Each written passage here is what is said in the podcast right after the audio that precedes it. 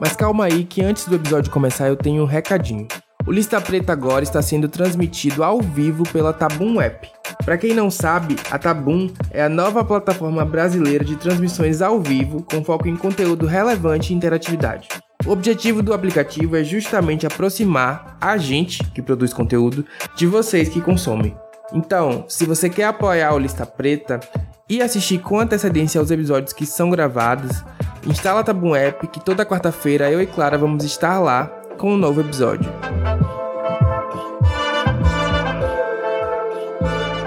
Estamos iniciando mais um episódio do Lista Preta Podcast. Hoje Clara Marinho não está presente, mas eu trouxe um convidado muito especial, que é o Yudi Barber, aqui de Salvador. Yudi, como é que você tá? Ah, tudo bem, e você? Eu tô bem, na medida do possível. é, é importante. Yudi, importante. Eu queria já que você começasse falando para nossa audiência, assim, onde é que a gente te encontra, suas redes sociais, já de cara, assim, pra galera já ir lá te seguir enquanto ouve esse episódio. Massa, então, eu uso o Instagram e o Twitter como principais redes de divulgação, assim, do meu trampo, né? O Instagram é arroba Barber, Y-U-D-I, 2-I, Barber em inglês, e Fritz no Twitter, F-T-T-Z. Também tem o Facebook, né, que é Yud Barber, mais fácil. E são essas três principais redes sociais assim que eu uso para divulgar meu trabalho. Yud Barber, em todas elas é bem fácil de encontrar aí. Então, Yud, é, eu queria começar te perguntando sobre como foi que você decidiu ser barbeiro e mais especificamente como foi que você decidiu fazer os tipos de corte que você faz, é, que estão muito ligados aí a uma questão de autoestima do homem preto e de empoderamento mesmo da, da juventude periférica, assim. Como, como foi que você uhum. decidiu trilhar esse caminho? Então, de certa forma, foi um trabalho, né, que eu cresci estando muito próximo, uma profissão que eu sempre estive muito próxima, então foi criando uma familiaridade ali e desde cedo, né, meu pai me impulsionava a ser uma pessoa autônoma e tudo mais. E aí, com o passar dos anos, com o passar do tempo, no caso, eu comecei a trabalhar como barbeiro muito cedo, né? E essa decisão de seguir por uma, um mercado de trabalho, ser assalariado e tudo mais, ou ser um profissional autônomo, não foi uma decisão fácil a princípio, né? Se tratando de uma pessoa preta e tudo mais. É, às vezes rola uma exigência ali para que a gente seja acabe entrando nessas áreas do trabalho da área de, de, trabalho mais comuns, né? Uhum. Fique no lugar de, de subserviência de certa forma, né? Não é estimulado para que a gente seja donos de empresa, grandes empresários, nem nada do tipo. E aí ter esse estímulo dentro de casa vindo de meu pai foi algo que eu sempre valorizei muito. E aí essa decisão né, de me tornar um profissional autônomo surgiu especialmente ali durante o ano de 2019, que antes disso eu trabalhava na empresa de meu pai, que é o salão Dotcia. E aí, durante metade desses 10 anos que eu tenho aí de profissão, grande parte, na verdade, dele, eu fui trabalhando ali junto com meu pai, né? Sendo gerente da empresa, estou junto com ele e tudo mais. Uhum. E em 2019, eu decidi trilhar meu nome assim, fora Dotcia, e aí não foi fácil, né? Porque começar do zero, sem ser, sem ter bala na agulha, né? Que é um dinheirinho a mais, uma grana, às vezes não é fácil. E aí tava eu cheio de expectativa. Você, come, você começou com quantos anos a, a, cortar cabelo, assim? Você falou que começou cedo? Trabalhar profissionalmente com 14 anos, assim. 14 Nossa, anos. Bem, cedo. bem novo. Antes disso eu fazia uns cortes, outros, ia ganhando a clientela, a confiança ali da clientela, mas só que oficialmente com 14 anos. Hoje eu tô com 24, tem aí um bom 10 tempo. anos. Pois é. é. Você percebe que o perfil do, do, das pessoas na barbearia, até os tipos de corte mudou, assim, principalmente de pessoas pretas nesse, nesse tempo? É algo que vem mudado, tem mudado. Eu consigo perceber isso mais nesses últimos anos também, né, com o boom do corte com pigmentação, a volta da colorimetria e eu diria que não é nem algo novo, né, na verdade. É um resgate que a gente tem feito de todas essas estéticas, todas essas identidades visuais que sempre foram nossas, que foi usurpadas ou marginalizadas com o tempo, sabe? E a gente, de certa forma, foi inibida de usar por conta do mercado de trabalho, por conta do medo da violência policial, preconceito e racismo num todo, assim, sabe? Concordo. É, e assim, dentro disso, você, você tem. Hoje você corta na Baticu, né? Se eu não me engano. Você tem também um, um, uhum. um lugar específico onde você atende? Como é que funciona? Então, eu continuo atendendo no salão de meu pai, que está funcionando em Castelo Branco, mas atualmente com horário reservado, assim, sabe? De quinta a sábado. E, majoritariamente, eu trabalho com serviços domiciliares. Foi uma das coisas que. Uma dessas, dessas mudanças né, que eu tive que fazer, começando a trabalhar de forma autônoma, abrindo uma empresa no período de uma pandemia, sabe? E aí eu comecei a prestar serviços domiciliares. Desde então não parei mais, sabe? Consegui ganhar uma clientela que surgiu como novidade para muitos carinhas, especialmente, porque acredito que as meninas já estavam acostumadas ali a ter as manicures, cabeleireiras em casa. Sim, sim. E profissionais, né, barbeiros, assim, foi algo novo, é algo novo ainda. Não tô querendo dizer aqui que eu fui o pioneiro disso, mas... mas é mesmo. Comecei aí levando essa novidade pra galera. Assim, geralmente quando a manicure é uma coisa bem, bem cultura, assim, da comunidade, de ter uma manicure que a galera liga e ela vai atender. Assim, mas barbeiro realmente é, é, a gente não vê com, com muita frequência. É. Eu queria perguntar para você, assim, se você acredita que hoje com a projeção que você tem, assim, pelo menos eu já eu te conhecia das redes, assim, de muita gente indicar, repostar, compartilhar. Eu acredito que você tem aí acesso a, a, diversos espaços, assim, inclusive dentro da periferia e fora dela. Como é que você enxerga essa uhum. questão da. Não é exatamente apropriação, mas é uma apropriação do, da cultura de favela por pessoas brancas, por uma elite e de, de dessa estética toda que vem da. que é nossa, que a gente está resgatando, que a gente está aprendendo a se, se amar e a se, se gostar dessa estética. E, e hoje a gente percebe que pessoas brancas elas meio que roubaram, cooptaram essa estética também. Como é que você percebe isso? É uma palavra, uma, uma parada forte que você falou agora, né? Que é enquanto a gente está nessa caminhada para aprender a se amar e se aceitar, aí eu, eu acrescento de diferentes formas, né? Porque a gente sempre teve acostumada a estar ali com o fenotipo, com o modelo, que é o que eles falam que pessoas pretas devem usar, no caso as meninas de cabelo na altura da um e as meninas com cabelo alisado e comprido. Fora disso, já é tido como exótico, feio, desarrumado, cabelo de marginal e tudo mais, né? Todos esses adjetivos ruins que a gente vê associado à nossa estética, uhum. quando vai para o lado da pessoa branca, né? É, some completamente. Para eles é estilo, é fashion, é algo inovador, é algo excêntrico, o exótico se torna excêntrico, né? E é isso. Tipo, são dois viés completamente diferentes assim, que pesa muito mais para um do que para o outro, sabe? Tipo, um médico que faça um freestyle no cabelo branco não vai correr o risco de ser demitido da empresa, porque ele vai ser tido como um médico divertido, estiloso e tudo mais. E um médico que faça um freestyle no cabelo e seja preto, ele já vai ser visto com outros olhos e talvez ser visto como marginal ou vários outros adjetivos que as pessoas vão inventar ali para poder criminalizar o cara de uma parada que ele não fez, sabe? Sendo que uhum. às vezes quem está se apropriando dessa estética, tanto do, dos desenhos na cabeça, como a galera chamou de rei tatu, ou os loiros pivetes, que eles deram o nome agora de Nevou, porque é mais bonito. Não tem o pivete ali associado, que geralmente o pivete é sempre associado a garotos pretos, né? Então, está assim caminhando pela cidade e trampando com diversos públicos, eu consigo ter uma noção de como fu funciona essa balança, assim, sabe? Para qual lado sempre pesa. E nessas ondas, né?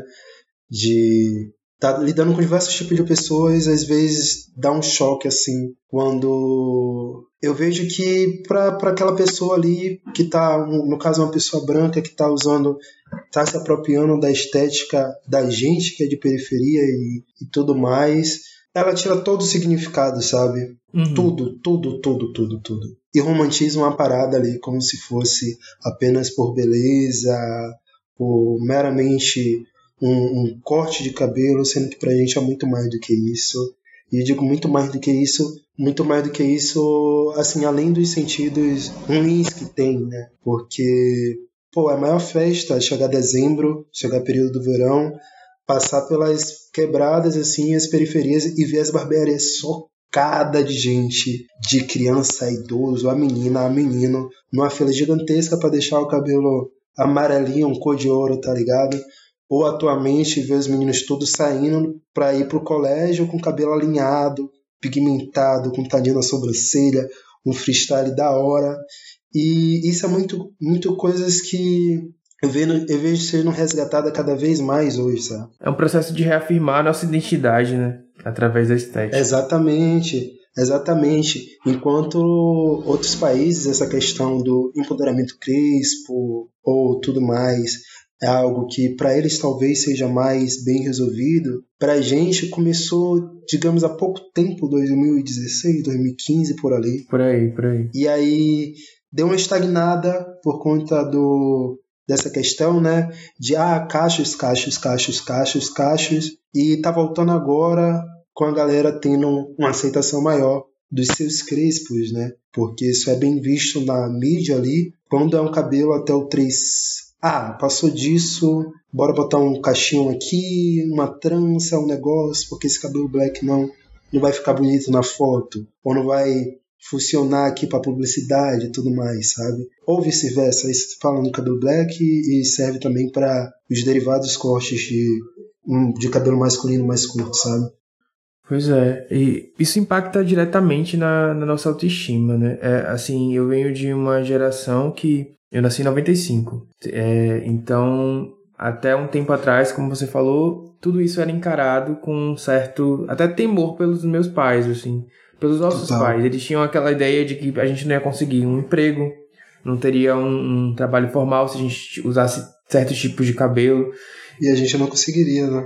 E essa ideia, né, ela, ela foi tão enraizada e tão forte, assim, e tão verdadeira também, porque, como você disse, a gente não conseguiria, de fato, porque a gente é olhado de forma torta, de forma, enfim, que hoje, até hoje, eu me pego nesse, nesse processo, assim, sabe, de, de, sabe, a primeira vez que eu pintei o loiro pivete, nossa, para mim foi um, uma, toda uma, uma vitória, sabe? Da minha autoestima mesmo, porque é uma parada que te prende, mesmo que você tenha consciência de que hoje, de que tudo aquilo foi imposto pra gente por causa do racismo e por causa da estrutura.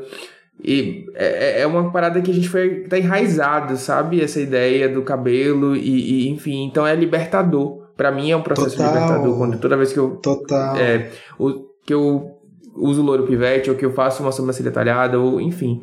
É, como é que você percebe isso nas pessoas, assim, nas pessoas que você atende e tal? Cara, eu fico às vezes assim, pô, assustado, sabe?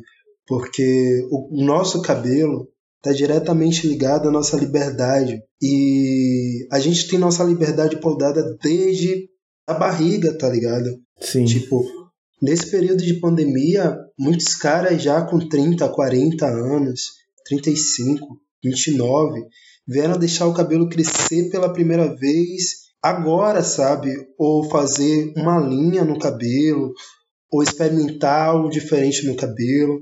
Agora, porque não estou dizendo que a, não querendo dizer que a pandemia teve um lado positivo, mas porque não teve, na verdade, né?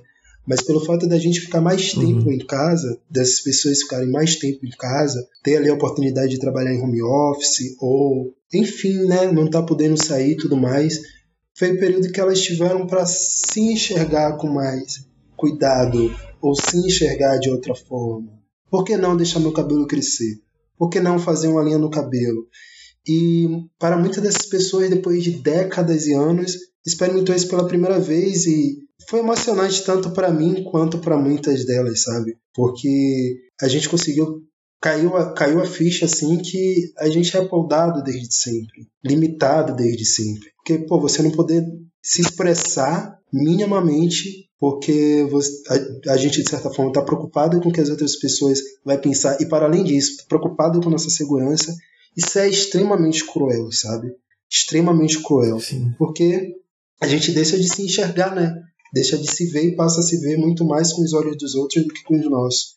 Dos outros, quando eu digo os outros brancos ali, né? Que são eles que acabam editando as regras. É, quando você falou de segurança, eu me lembrei, assim, que o, o Loiro Pivete, principalmente, né, acaba sendo um marcador.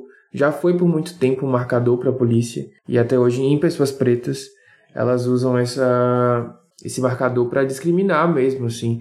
Eu confesso que quando eu, eu tô na periferia, e, eu tô com loiro pivete, eu tomo uma série de, de cuidados para não ser enquadrado por uma, uma, certa batida policial ou algo do tipo, porque existe de fato essa, essa, esse marcador em jovens pretos. Você já chegou a vivenciar algum tipo de situação assim, algo do tipo? Cara, não só com, com loiro pivete, mas eu faço do meu cabelo uma vitrine do meu trabalho, né? E eu nunca tive medo de brincar das diversas formas que meu cabelo per... medo não, não digo nem medo. Eu nunca tive essa trava para brincar de diversas formas com meu cabelo, né? Isso desde novo. Para mim sempre foi muito tranquilo de encarar isso, mas para os meus pais não, sabe, para as pessoas que estavam ali ao meu redor, não. Redor, eu né? sempre compreendi o porquê, mas mesmo sabendo que aquilo poderia vir a custar caro em algum momento, eu preferi não me limitar, sabe? Aceitei ali a, como é que eu posso dizer, o preço que eu poderia pagar de certa forma por estar querendo ser o mesmo. Então, já fui enquadrado uma vez indo trabalhar, né? Porque eu tava com um desenho freestyle no cabelo e tudo mais e a sobrancelha com talho, né? E aí eu tava com a minha mochila nas costas e tudo mais. E passou uma viatura, ela me parou e perguntou para onde estava indo. Ó, oh, tô indo trabalhar. E aí os caras mandaram eu entregar minha mochila, né? E já iriam começar a sacudir minha mochila de cabeça para baixo. Ia jogar todos os meus materiais no chão, assim. Eu, pô, calma aí. Eu falei para você que eu tô indo trabalhar, meus materiais tá aí dentro. E aí eles meteram a mão grande assim, começaram a tirar tudo e ver todos os bolsos. Eu me senti assim, um, humilhado, tá ligado? Porque se fosse em outra região, em outro local, se tivesse a pele um pouquinho mais clara e bala na agulha, uma grana ali, eu não ia estar tá passando por aquela situação, tá ligado? Certamente. E aí eles mexeram, tiraram tudo, viram que não iria encontrar nada do que eles imaginavam ali. Eu fiquei até com um certo medo, porque foi notória a cara deles de, sabe, esperava que tivesse algo ali para eles agirem de forma muito mais abrupta, sabe, sei lá, fazer o quê. E aí eles entregaram minha mochila assim de qualquer forma e eu não consegui ter reação nenhuma, a não ser desistir de tampar naquele dia e voltar para casa, porque eu fiquei mal, sabe? Fiquei mal, passar, passar pelaquela situação ali foi bizarro demais. E aí isso foi mais extremo, assim, sem contar as olhadas no buzu, as olhadas na rua, situação de com motorista de aplicativos, né? Teve uma situação uma vez que eu estava fazendo serviço e aí eu chamei um aplicativo de carro, desse de carro privado, uhum. e já era bem tarde, né? Porque era um período ali de Natal e eu tinha terminado o serviço às 10 horas. E aí eu chamei o carro, quando eu desci, o cara olhou pra minha cara e falou assim: pô, não vou te levar não, porque você tem cara de suspeito. Eu, como é que é, véi? Ele, ah, tudo deserto e tudo mais. Não vou te levar, não. Procure outro motorista aí. Eu, pô, eu tô saindo do trabalho agora, com meus materiais tudo aqui, tudo deserto. Você acha que eu vou perder meu tempo para pensar em fazer qualquer. Independente. Tá errado isso. Ele, ah, procure outro motorista e fechou o vidro do carro assim. Eu fiquei sem reação, porque eu não esperava aquilo. E é no bairro, foi no bairro daqui, né, Sussuarana. E tava tudo deserto, velho. O cara parou o carro dele, pegou o carro, andou mais para frente e ficou parado ainda esperando eu cancelar. Aí eu tive que voltar no carro e falar, pô, cancele aí porque eu não vou cancelar para pagar taxa de, de escambau que você tá esperando, não. Aí ele cancelou a corrida e se saiu.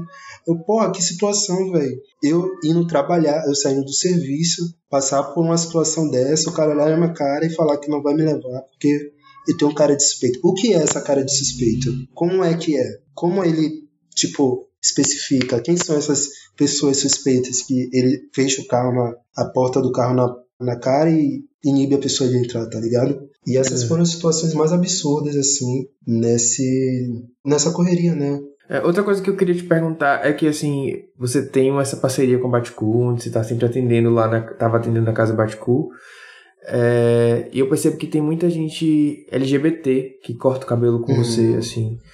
É, e para mim, como pessoa LGBT, a barbearia sempre foi um lugar muito tenso, para além de tudo, porque eu me sentia muito desconfortável. Há anos atrás, assim, era um ambiente muito heterossexual e tal. Eu não me sentia muito confortável de de repente estar tá ali e ouvir alguma piadinha ou algo do tipo. É, e eu percebo que isso mudou para mim. Assim, hoje eu, eu já me sinto uhum. confortável, eu me sinto confortável com as pessoas que estão ali, porque eu conheço, enfim, tem uma relação aqui no meu bairro com as pessoas que frequentam a barbearia que eu frequento. Mas eu queria saber como é que para você, assim, se você tem atendido muita gente LGBT e, e assim, se tem muitos clientes nesse sentido, se você percebe alguma mudança nessa questão. Pô, total, total. Eu acredito que tem formatos profissionais já com outro viés, sabe? A galera tem tem abrido esses empreendimentos já tendo em consideração que elas vão receber ali todos os tipos de pessoas, sabe? Uhum. É, a gente às vezes ainda encontra muitos espaços onde o machismo e a normatividade e a homofobia é predominante ali, mas eu acredito que tem, tem surgido espaços mais inclusivos no geral, sabe? E uma das, das principais bases, assim, para eu montar o criar o Yud Barba, né? Para além de criar um espaço afetivo de resgate para pessoas pretas, foi de criar um espaço inclusivo para pessoas LGBTs, sabe? Porque estando tanto no local do cliente quanto no local do profissional que está prestando serviço, né, sempre foi muito complicado, porque eu sempre fui tido como ah, o menino amarelo ou barbeiro, barbeiro da mão delicada, mão de moça, e todas essas denominações que os caras usam para tentar diminuir a masculinidade de alguém, ou ferir uhum. a sexualidade e tudo mais, né? E aí eu percebi que a gente, de certa forma, pessoas LGBTs em específico, é carente né, desse espaço, porque às vezes, na maioria das vezes, a gente se priva, começa a cortar o cabelo em casa ou simplesmente larga de mão para justamente não ter que ir até uma barbearia e estar tá passando por essa situação, sabe? Meninos gays está escutando barbaridades dos barbeiros ali em relação a como o homem deve ser e como o homem deve se provar sexualmente e aquilo todo. As meninas heterossexual deixa de acompanhar os filhos, os maridos e tudo mais, ou deixa de ir fazer a sobrancelha, porque não quer uhum. ficar sendo assediada ali de certa forma, né? E as pessoas trans simplesmente não vão, não nem, nem levam em consideração, sabe? Porque pô, imagina um menino trans chegar na barbearia e o barbeiro não chamar ele ali no pronome que ele gostaria, tá ligado? Isso é uma violência gigante. E pô, é algo recorrente, sabe? É algo recorrente que eu sempre escuto assim quando vou cortar o cabelo de alguém e ela fala que preferiu, procurou um profissional que fosse ali LGBT também porque ela se sentia mais segura, né? E uhum. o fato de o profissional ir até a casa para ela passou mais segurança nesse aspecto, porque a barbearia, infelizmente, não era um espaço onde ela se sentia abraçada ou segura de nenhuma forma, sabe? Entendi. É por aí mesmo. Eu, no meu caso, tive a sorte, assim, de ter um relacion... criar um relacionamento com o meu barbeiro e tal, que hoje é um espaço de conforto. Mas eu percebo que tem muita gente que ainda não vai, não, não, não, não faz isso, porque tem realmente todas essas questões aí que não dá para negar que tem. E, cara, é doido pensar isso, porque nas minhas pesquisas, e na experiência que eu tive né, com o salão de meu pai, com a barbearia de meu pai, a barbearia foi um espaço criado e pensado para ser um acolhimento ali para a comunidade preta, sabe? Acolhimento de diversas uhum. formas. A sede da comunidade no todo, do bairro, onde as pessoas iam para organizar movimentos, para debater sobre a família, para se fortalecer de diversas formas e pensar em coletividade. E com o passar dos anos, né, com o passar das décadas e tudo mais, isso foi se perdendo porque foi se tornando um espaço completamente masculino que tem atualmente, né, tem tido um resgate disso, né, as pessoas estão querendo fazer diferente, os profissionais, como eu falei, e por muito tempo esse, esse espaço de coletividade e de segurança se perdeu esse conceito e vem surgindo agora, sabe? Uhum, entendi.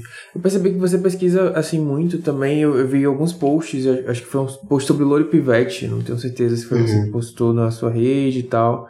Foi. Sobre essa questão da, da, do cabelo e como ele está relacionado diretamente à nossa cultura enquanto pessoas pretas. É, isso é um anseio, é, é uma, uma forma de você sentir, sentir que você está complementando o seu trabalho, aprimorando? Como é que funciona isso para vocês, processo de aprendizado, assim, de estudo mesmo da nossa história? É, a gente às vezes usa as, as paradas sem saber a origem, sem saber o significado, sem saber o que vem por detrás daquilo e tudo mais. E nessa, né, de resgatar a nossa autoestima, de levar opções para as pessoas, de mostrar para elas o parâmetro de beleza e o significado de beleza e de estética para pessoas pretas, é importante, eu considero importante, mostrar o significado de tudo isso que a gente usa, sabe? Porque não foi algo que surgiu do nada ou surgiu com um conceito meramente capital, sabe? Não, uhum. tipo, todos esses cortes, toda, todos esses adereços, tudo que a gente usa nossa cabeça e nosso ori tem um significado muito mais profundo, sabe? Então é importante que a gente saiba isso até para ter um forte alicerce ali para se defender e para se empoderar e empoderar os seus, sabe? Os seus filhos, os seus sobrinhos, as crianças no todo. É importante que essas pessoas saibam da onde vem, né? Porque, como diria a Beyoncé, a gente é, nós somos reis e rainhas, reflexo de Deus. Então, é importante a gente saber isso, ter isso em mente. Tá com a mala repleta de referências e referências nossas, sabe? Então, uhum. eu faço dos meus perfis nas redes sociais como plataforma de partilha, de partilha e de troca para os meus, quando eu digo os meus, para as pessoas pretas que estão ali naquela comunidade, nessa comunidade que eu estou criando, que chama de Yudi Barber. Yudi, eu queria te agradecer por topar participar aqui com a gente do Lista Preta. Acho que nesse episódio conseguimos tocar em diversas questões acerca do cabelo e da nossa identidade. É, eu queria pedir novamente para você falar das suas redes, para quem quiser te acompanhar, te seguir ou agendar com você um, um, um corte e se despedir, mandar uma mensagem pra galera, o que você quiser falar. Pô, minhas redes são Instagram, Facebook, Twitter. O Twitter é o Fritz, Fritz sem I, 2T. O Instagram, Yud Barber, com 2I, Yud com Y. E o Facebook, Yud Barber somente.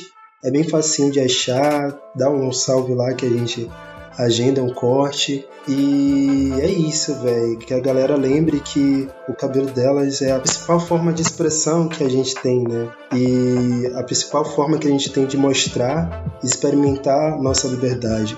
E quando a gente se priva disso, a gente está se limitando no geral, né? E o cabelo sendo um, um dos maiores mecanismos de mudanças, eu acho que é importante a gente começar essa caminhada pro novo através dele, sabe? Então é isso aí, agradeço por você ter me feito o convite, tô assim honrado. É isso, Yudi, obrigado. Obrigado você que ouviu esse episódio até o final. A gente volta daqui a 15 dias com um novo episódio. Valeu, galera.